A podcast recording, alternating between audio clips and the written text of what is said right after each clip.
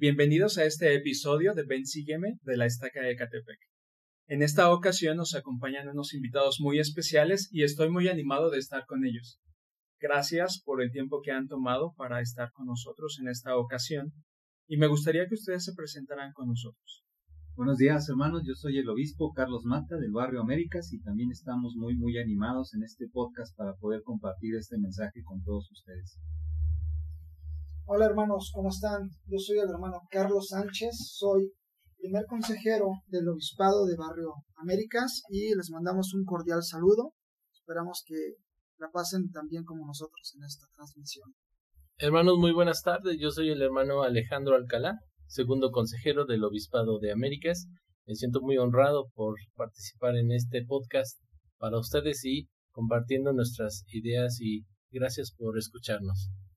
¿Qué tal hermanos? Muy buenos días. Yo soy Isael Peña, el secretario del barrio, y es un honor y un gusto estar con ustedes compartiendo esas palabras y me siento muy animado. Muchas gracias, hermanos, por estar con nosotros. En esta ocasión nosotros vamos a dialogar los capítulos del 7 al 9 de Moroni, antes de que Moroni concluyera los anales que conocemos hoy como el libro de Mormón, compartió tres mensajes, un discurso a los pacíficos discípulos de Cristo.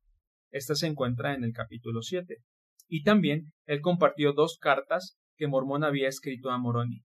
Puede que Moroni incluyera esos mensajes en el libro de Mormón porque él previó las similitudes que había entre los peligros de su época y los de nuestros días. Me gustaría comenzar este episodio con una pregunta que creo que es buenísima. ¿Cómo toman decisiones?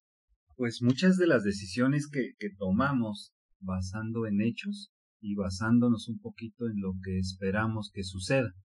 Es así como guiados por el Espíritu, pues podemos en algunas situaciones en algunas acciones que tenemos que hacer para con ellos. Y el Espíritu pues nos va guiando, abre nuestras mentes y de alguna forma nos inspira a conocer qué es lo que tenemos que hacer. Creo, obispo, que también las decisiones tienen una repercusión. Todas las que tomamos, eh, esas repercusiones pueden ser inmediatas o pueden ser duraderas. Yo creo que si tomamos decisiones bajo el espíritu y su influencia, podemos tomar las mejores decisiones y pueden ser decisiones duraderas y eternas en algunos casos. Si somos guiados por el Espíritu Santo, serán las mejores decisiones. Una de las formas en las que, bueno, a lo largo del tiempo y como miembros de la Iglesia hemos aprendido a tomar decisiones ha sido por medio de la inspiración y la guía del Señor y esa la podemos obtener por medio de la oración. Es una buena manera, es una buena herramienta que tenemos, esa comunicación con nuestro Padre Celestial, para que nosotros al comunicarnos con Él tengamos esa, esa respuesta y tengamos también esa revelación que muchas veces necesitamos. Y yo, yo también creo que el, el, tomar decisiones no son cosas que se tomen pues a la ligera, son cosas que pueden repercutir, como comentaba el, hermano Alcalá, pueden, pueden ser unas decisiones que tomamos precipitadamente, que nos pueden dar cosas temporales, pero su felicidad va a ser de igual manera muy temporal. Son cosas que no nos van a, a beneficiar para nada. Me gustaría aclarar un punto. El elder Robert T. Hale dijo, empiezo por reconocer la luz de Cristo, la cual será a todo hombre que viene al mundo, todos nosotros nos beneficiamos de esta luz. Está en todas las cosas y a través de todas las cosas, y nos permite distinguir entre el bien y el mal. Pero el Espíritu Santo es diferente de la luz de Cristo. El Espíritu Santo es el don que nos da nuestro Padre Celestial al bautizarnos, y como tal debemos de escucharlo siempre, que es diferente tener la luz de Cristo a tener la compañía del Espíritu Santo. El Espíritu Santo es diferente de la luz de Cristo. Él es el tercer miembro de la Trinidad, un personaje definido, de espíritu con responsabilidades sagradas y un propósito con el Padre y el Hijo. El Espíritu Santo nos brinda revelación personal para ayudarnos a tomar decisiones importantes en la vida, tales como la formación académica, la misión, nuestra profesión, el matrimonio, etc. La revelación personal es esencial pero solo es una parte de la labor del Espíritu Santo. Muchas gracias, hermano Alcalá, por ayudarnos a entender qué es la luz de Cristo y qué es el don del Espíritu Santo. En la cita, Elder Hales mencionaba que el Espíritu Santo nos ayuda a entender las verdades del Evangelio y también brinda revelación a nosotros. Nuestra tarea es entender lo que el Espíritu Santo desea decirnos. A eso nosotros le llamamos el discernimiento. Y tengo una pregunta para ustedes. ¿Qué es el discernimiento? Muy bien, esta palabra discernimiento, en mi opinión y en mi sentir también, me parece que nos lleva a otra palabra o a otro par de palabras muy importantes, que es la luz de Cristo. La luz de Cristo nos ayuda precisamente a discernir, a tomar estas decisiones, a aprender a juzgar de manera interna eh, lo que es bueno y lo que es malo, y de ahí elegir lo mejor. Entonces es algo fundamental para nosotros el poder aprender eh, lo que es el discernimiento y cómo utilizarlo, también para poder ayudar a otras personas. En el caso de nosotros, por ejemplo, como poseedores del sacerdocio y como padres de familia, los que, los que tenemos la oportunidad ya de tener una familia y tener a nuestros pequeños, ese es darles ese ejemplo, ayudar a que ellos puedan empezar a tomar sus propias decisiones, pero a la manera de nuestro Salvador, en medio de la luz de Cristo y de esta palabra tan importante que es el saber discernir. Ahorita que lo estaba escuchando hablar, vino a mi mente este versículo. ¿Podrían acompañarme, por favor, a Moroni capítulo 7, versículo 18? Ahora bien, mis hermanos, en vista de que conocéis la luz por la cual podéis juzgar, la cual es la luz de Cristo, cuidaos de juzgar equivocadamente, porque con el mismo juicio con que juzguéis, seréis también juzgados.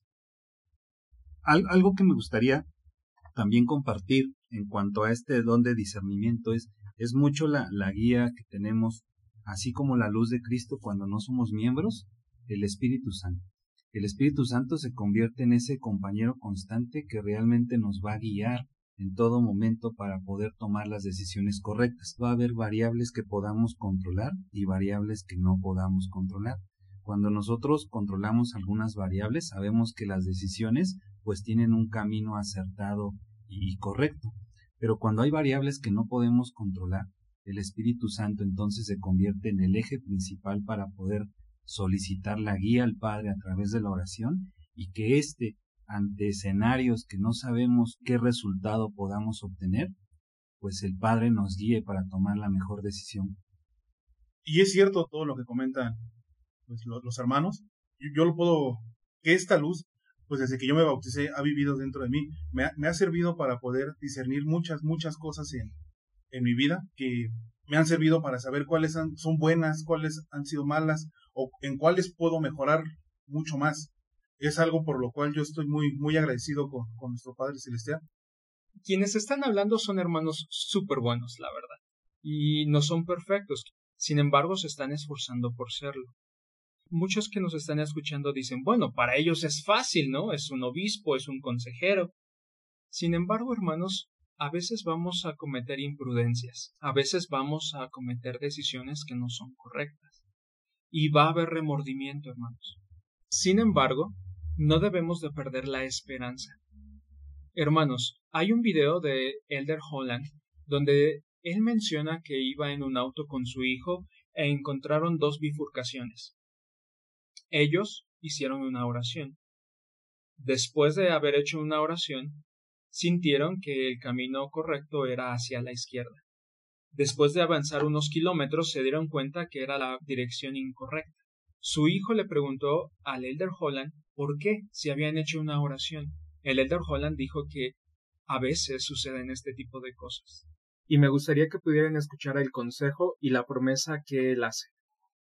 Sé de forma absoluta y certera, a la perfección, que Dios nos ama. Él es bueno. Él es nuestro Padre y espera que oremos, confiemos, creamos y no nos demos por vencidos, ni entremos en pánico, ni retrocedamos, ni desistamos cuando parece que algo no marcha bien. Debemos seguir adelante, seguir trabajando, creyendo, confiando, seguir el mismo camino y viviremos para caer en sus brazos, sentir su abrazo y oírlo decir, te dije que estaría bien, que todo saldría bien. Me gustaría que pudieran acompañarme a Moroni, capítulo 7, versículo 19. En este versículo Moroni nos da un consejo para todos aquellos que estamos aprendiendo a tomar decisiones o a juzgar correctamente. Por tanto, os suplico, hermanos, que busquéis diligentemente en la luz de Cristo, para que podáis discernir el bien del mal, y si os aferráis a todo lo bueno y no lo condenáis, ciertamente seréis hijos de Cristo. Esta escritura me gusta mucho y creo que podemos buscar diligentemente la luz de Cristo en todo lo que nosotros hagamos y que podamos decidir. También si nos aferramos a todo lo bueno, podemos llegar a ser más parecidos a Cristo. El buscar diligentemente, sin cansarnos, es cuando nuestro Padre Celestial nos bendice, porque ciertamente Él da las cosas a sus hijos, pero nosotros tenemos que hacer nuestra parte.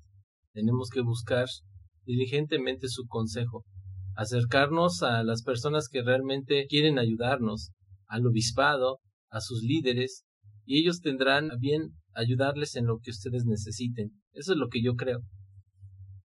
Aunado a lo que comenta el hermano Alejandro, me gustaría agregar también algo que me parece un regalo muy especial por parte de nuestro Padre Celestial, esta luz de Cristo. Es esta conciencia que Él nos da para que nosotros podamos tomar las decisiones que necesitamos en nuestra vida para poder tener gozo, para poder tener felicidad. Nos da la oportunidad de, en todo momento, de, tener un albedrío en el que podamos elegir lo bueno y lo malo, pero con esta oportunidad de tomar las decisiones correctas en todo momento. Entonces es una dádiva para mí, una dádiva amorosa de nuestro Padre Celestial a cada uno de nosotros, a cada uno de todos sus hijos, para que podamos decidir entre lo bueno y lo malo preferentemente siempre lo que es correcto para poder hacerlo mejor. Hay algo más que a mí me gustaría compartir y, tomo los, los tres últimos líneas de esta escritura. Y si os aferráis a todo lo bueno y no lo condenáis, ciertamente seréis hijos de Cristo. A mí me gusta mucho esta parte porque realmente lo bueno es bueno y así lo tenemos que tener. Muchas veces habría decisiones que tengamos que tomar y pudiéramos decir no es lo mejor para mí porque tratamos de justificarnos. Lo bueno al Señor es bueno. Y, pongo un ejemplo, muchas veces el vivir la ley del día de reposo pudiera distanciarnos de ciertas decisiones que tomemos, que, que tenemos que tomar. Pero esta es una ley que el Señor nos dio para su debido cumplimiento y para poder nosotros ser mejores hijos de Cristo, tal cual como lo dice la Escritura. Entonces, lo bueno realmente tiene luz y sabemos que es bueno, y como dice la Escritura, no lo condenéis. A mí algo que me, ha encantado mucho es esta palabra de aferrarnos. Y se me viene mucho el sueño de ley. Fue algo que, que me ha cambiado muchísimo. Sin importar lo bueno o lo malo que esté pasando en nuestra vida, debemos de aferrarnos en todo momento a esta barra de hierro porque de aquí va, va a depender todo nuestro futuro.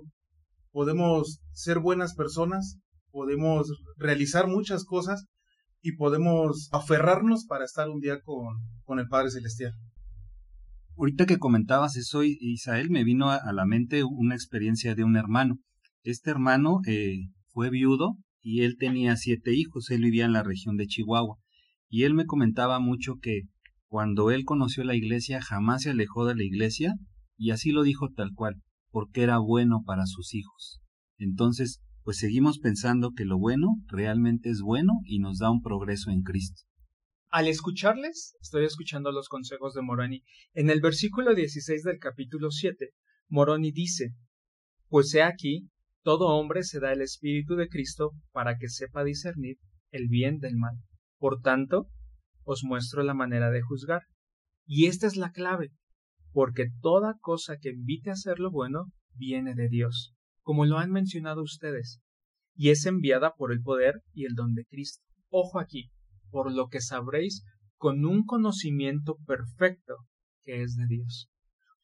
De hecho, viene a mí una pregunta que creo que los que nos están escuchando se han hecho, e inclusive nosotros también nos hemos hecho en algún punto de nuestra vida. Esa pregunta es, ¿cómo puedo saber si una impresión que tengo viene de Dios o son mis propios pensamientos? A mí se me viene en esos momentos algo a la mente, que una impresión de Dios es cuando tenemos la necesidad de orar, cuando tenemos la necesidad de acercarnos a Dios o preguntarle a Él cuando es una impresión por nosotros, es cuando se toma muy, muy a la ligera. Es algo muy rápido que podemos decidir. Así que yo puedo decir que una impresión cuando viene de Dios es cuando tenemos la necesidad de consultarle a Él. Esto que comenta Isael me parece muy interesante, me parece muy importante también el hecho de que cuando nosotros estamos bajo la influencia del Espíritu, es decir, estamos haciendo lo correcto, permanecemos en lugares correctos, estamos haciendo las cosas que nuestro Padre Celestial nos manda y renovamos nuestros convenios, entonces somos más susceptibles al Espíritu Santo, por lo tanto, somos más susceptibles también a hacer las cosas correctas. Entonces me parece que si nosotros estamos cumpliendo con lo que el Señor nos manda, aparte de nosotros estar solicitando la ayuda continua del Señor por medio de la oración, seguramente también nuestras acciones serán correctas. Si nosotros nos apartamos del camino, si empezamos a dejar de hacer algunas cosas que el Señor nos pide, o empezamos a comportarnos de una manera diferente a la que nos hemos comprometido con el Señor, entonces muy probablemente también nuestras acciones serán malas. Hay una parte aquí en, este capítulo, o varias partes en este capítulo, estas escrituras que nos dicen, que si el agua es buena, seguramente también nosotros lo notaremos como una agua buena. Si el agua es amarga, la notaremos como amarga. Entonces, así es, nuestras acciones vienen como reflejo de la preparación que nosotros tenemos dentro de las cosas que el Señor nos ha mandado que hagamos. Me gustaría agregar las palabras del presidente Hinckley a lo que ustedes han mencionado y pienso que esto es la unión de lo que se ha dicho. El presidente Hinckley dijo, Después de todo, esa es la prueba. Persuade a hacer lo bueno, a elevarse, a ser valiente, a hacer lo correcto, a ser bondadoso, a ser generoso, entonces es el Espíritu de Dios. Si incita a hacer lo bueno, es de Dios. Si incita a hacer lo malo, es del diablo. Y si hacen lo correcto y están viviendo con rectitud, en su corazón sabrán lo que el Espíritu les dice. Las impresiones del Espíritu se reconocen por los frutos del Espíritu. Aquello que ilumine, que edifique, que sea positivo, afirmativo y que eleve y que nos guíe a pensamientos mejores, a mejores palabras y mejores acciones, es el Espíritu de Dios, y no podremos errar.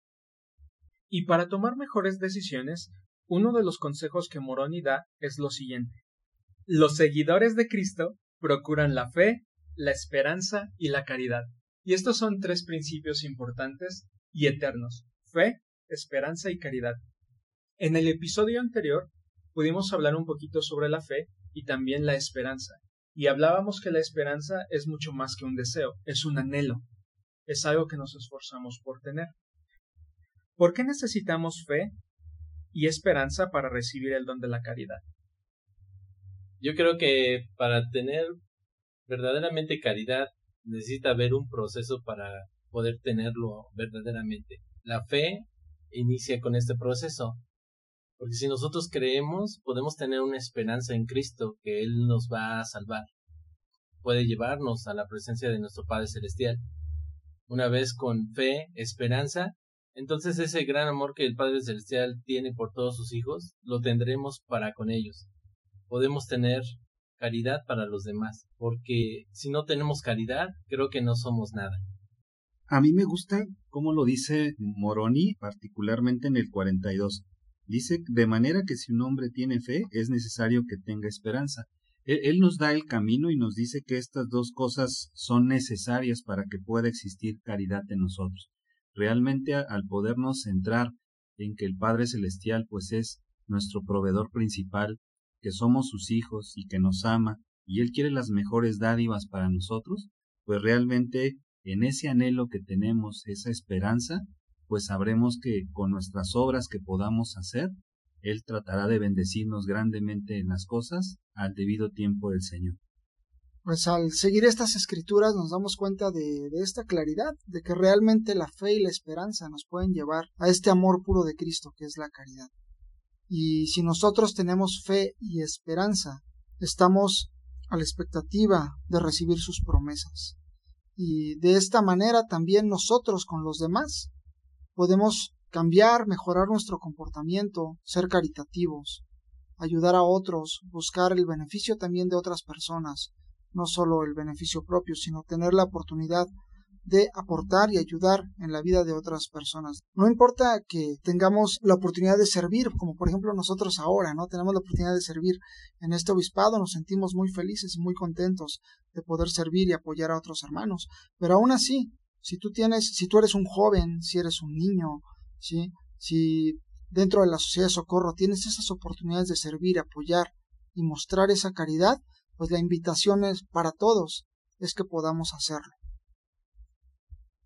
Claro, y así como acaba de comentar Carlos, que la caridad es el amor puro de Cristo, nosotros al no ser perfectos seguimos recibiendo este amor que Dios nos da. Nosotros podemos hacer lo mismo con las demás personas, podemos darles nuestro amor puro, no un amor a medias, sino un amor completo y un amor puro.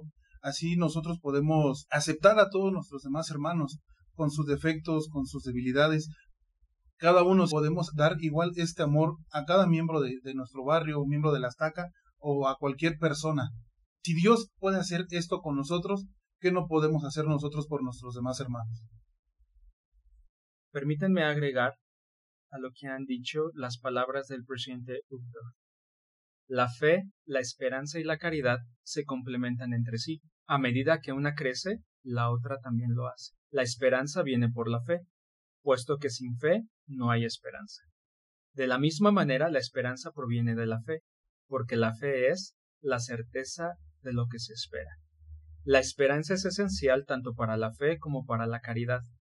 Cuando la desobediencia y la decepción y la postergación socavan la fe, la esperanza está presente para sostener a la fe.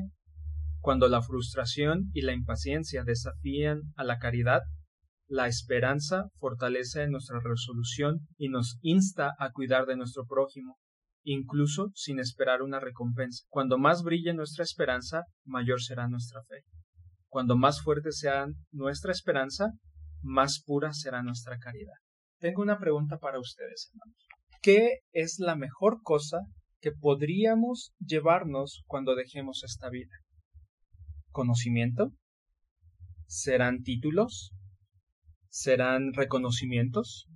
¿Monedas? ¿Amistades? ¿Qué es lo más importante que podríamos llevarnos al dejar esta tierra? Yo en lo particular pienso que, que son aquellas obras buenas para las cuales eh, nosotros estamos aquí en la tierra.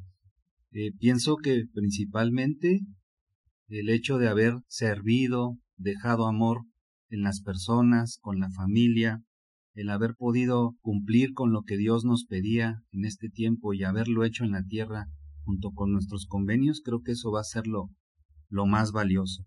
Eh, el Señor realmente nos indicaba mucho que no, no hagamos tesoros en la tierra, sino realmente que nuestros tesoros fueran tesoros espirituales. El, el hacer convenios en el templo, el poder cumplir con los mandamientos que el Señor nos dio, pues realmente nos acercan a esa vida eterna y será el mejor recordatorio por el cual todas las personas nos, nos pudieran recordar que nuestra luz haya sido una luz que haya podido iluminar de acuerdo a lo que el Padre nos pedía y nos requería siempre. Hermanos, también siento que cuando nosotros nos bautizamos, nos comprometemos con el Señor. Tomamos sobre nosotros el nombre de Cristo y por lo tanto llegamos a ser discípulos de Cristo cuando he pensado en qué me llevaría yo después de esta vida, podría yo pensar que podría llevarme la certeza de haber cumplido al Señor con mis convenios adecuadamente, cuando ayudamos a los demás, cuando lo hacemos desinteresadamente, cuando tenemos la caridad para con los demás, yo puedo saber que estoy cumpliendo con mis convenios y puedo saber que estoy cumpliendo como discípulo de Jesucristo cada día. Eso es lo que yo puedo pensar que me llevaría ante el Señor y decirle que fui buen siervo. Bien, pues yo coincido con lo que ha mencionado nuestro obispo, el obispo Carlos Mata, y con lo que comenta el hermano Alejandro Alcalá también. Definitivamente para mí, en mi manera de ver esta, esta pregunta o de analizar esta pregunta que se nos hace, también coincido que son los convenios. El hecho de que yo pueda cumplir con los convenios que he hecho con nuestro Padre Celestial, al haberme bautizado, al haber recibido el don del Espíritu Santo, el sacerdocio, en el caso de los varones, el poder haber accesado al templo para recibir una investidura y un sellamiento con mi familia, si yo cumplo con esos convenios, yo sé que esas promesas que se han hecho se van a cumplir en esta vida y en la que viene. Eso me va a dar acceso a poder tener algo que yo anhelo, a esa esperanza que yo tengo, que es el hecho de poder estar eternamente con mi familia, sellado a mis padres, a mis hermanas, a mi esposa, a mis hijos y a, la demás descendencia que pueda venir en mi familia. yo de igual manera quiero aunar mi testimonio con lo de los demás hermanos. Yo lo que me quiero llevar de igual manera son los convenios que, estoy realizando con el Padre Celestial, porque del otro lado del velo no me van a reconocer por si fui abogado, por si fui ingeniero, si qué hice o, qué no hice, sino me, me, van a reconocer por porque llegué con mi familia. Quiero reforzar un poco esto con unas palabras que, que dijo el apóstol Neil L. Anderson, que no importa lo profunda que sean nuestras heridas, nosotros no estamos hechos para morir espiritualmente. Nosotros tenemos la promesa de que algún día los vamos a ver y todo depende de nosotros y esforzarnos para que así sea, porque las familias van a ser eternas y pueden ser eternas si cada uno de nosotros nos, nos esforzamos para que así sea. Muchas gracias por compartir sus pensamientos, sus sentimientos y sus metas. En lo personal, lo que me gustaría llevarme de este mundo es el amor de Cristo. Yo creo que la meta más elevada de esta existencia mortal es adquirir el amor de Dios. El elder C. Max Cadwell dijo, si debemos tener caridad, entonces debemos saber qué es. La frase amor de Cristo puede tener un significado en tres dimensiones. Primero, amor por Cristo. Segundo, amor de Cristo. Y tercero, amar como Cristo. ¿Y cómo lo adquirir? Hay una escritura que dice, nosotros le amamos a Él porque Él nos amó primero. Él nos ha dado todo. Después de la misión siempre me pregunté, ¿por qué le amo? ¿Por qué amo a Jesucristo? Y a veces se me quiebra mi voz cuando hablo de Él. Pero Él es todo para mí. Él me ha dado tanto que no sé cómo voy a poder pagarle. La única manera que he encontrado de poder pagarle o tan siquiera dar algún interés de lo que Él ha hecho es hacer lo que ustedes han dicho. Convenios, venir a la iglesia, tomar buenas decisiones, ser lo mejor que pueda ser. Y entonces, una vez que nosotros entendemos el amor que tenemos hacia Dios y que Él tiene hacia nosotros, entonces nosotros amaremos como Cristo. Así es, Alex. Creo recordar el profeta Enos cuando él oró toda la noche por su salvación. Pero una vez que él obtuvo esta salvación, creo que él fue lleno del amor de Cristo y de este sentimiento que tú has compartido con nosotros. Porque no solamente quiso su salvación o de su familia, sino la salvación de los demás. Y creo que él pudo sentir el amor que el Salvador tiene por los demás. Muchas gracias, hermano Alcalá. Ese es un gran ejemplo de cómo podemos nosotros desarrollar este atributo de la caridad. Y me gustaría unir ese ejemplo con lo que Moroni escribió en el capítulo 7, versículo 48. Por consiguiente, amados hermanos míos, pedid al Padre con toda la energía de vuestros corazones que seáis llenos de este amor que Él ha otorgado a todos los que son discípulos verdaderos de, de su Hijo Jesucristo, para que lleguéis a ser hijos de Dios, para que cuando Él aparezca seamos semejantes a Él, porque lo veremos tal como es, para que tengamos esta esperanza, para que seamos purificados así como Él es puro. Amén. Me gustaría saber qué les ha llegado a su mente y a su corazón en este diálogo que hemos tenido. Lo, relevante de, de, este capítulo, Alex, y que a mí me, gustó mucho fue ver la perspectiva de Moroni. eh, en el contexto, pues realmente eran los últimos días de su padre y él realmente le estaba hablando a su hijo y le demostraba cuánto amor le tenía, lo mismo que hace un profeta, lo mismo que hace el Salvador con cada uno de nosotros. Entonces, particularmente los conceptos de fe, esperanza y caridad fueron lo relevante para Moroni en este tiempo, y, más adelante en el 8, pues su padre siempre le decía, yo siempre te tengo presente en mis oraciones, rogando sin cesar a Dios el Padre, en el nombre de su Santo Hijo Jesús, que por su infinita bondad y gracia te conserve mediante la perseverancia en la fe, en su nombre hasta el fin. Y eso es lo que hacemos como padres terrenales los que tenemos hijos, tratar de que nuestros hijos aprendan todo lo que nos lleve de vuelta al camino con el Padre. Y nosotros mismos, al ser siervos del Señor, pues realmente nos tenemos que esforzar más por los que el Señor ha puesto en nuestro camino en este tiempo.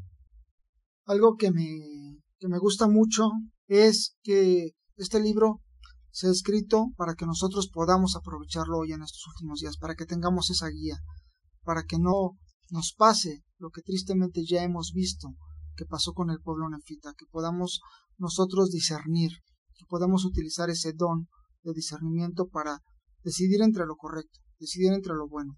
Si nosotros nos esforzamos, el Señor nos va a ayudar, nos va a seguir apoyando, nos va a seguir ayudando, nos va a mantener en su mano.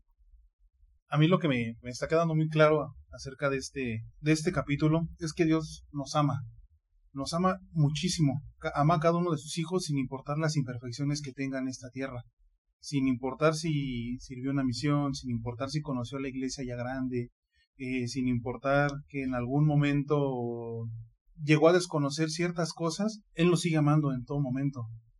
Así que nosotros podemos seguir siendo mejores personas. Creo que es con lo que yo me quedo de este capítulo, que Dios nos ama sin importar las, las condiciones por las cuales estemos pasando cada uno.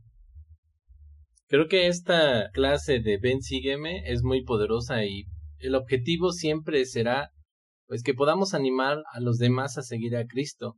En el capítulo 9 de Moroni, Mormón le dice a su hijo y le pide solamente esto, y le dice en el capítulo 25, Hijo mío, sé fiel en Cristo, y que las cosas que he escrito no te aflijan para apesadumbrarte hasta la muerte, sino Cristo te anime.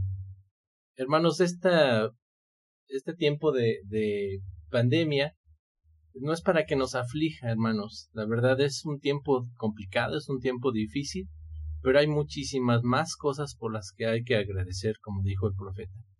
Veamos alrededor de nosotros, ayudemos a los demás, abramos nuestros ojos para poder dar caridad a los demás.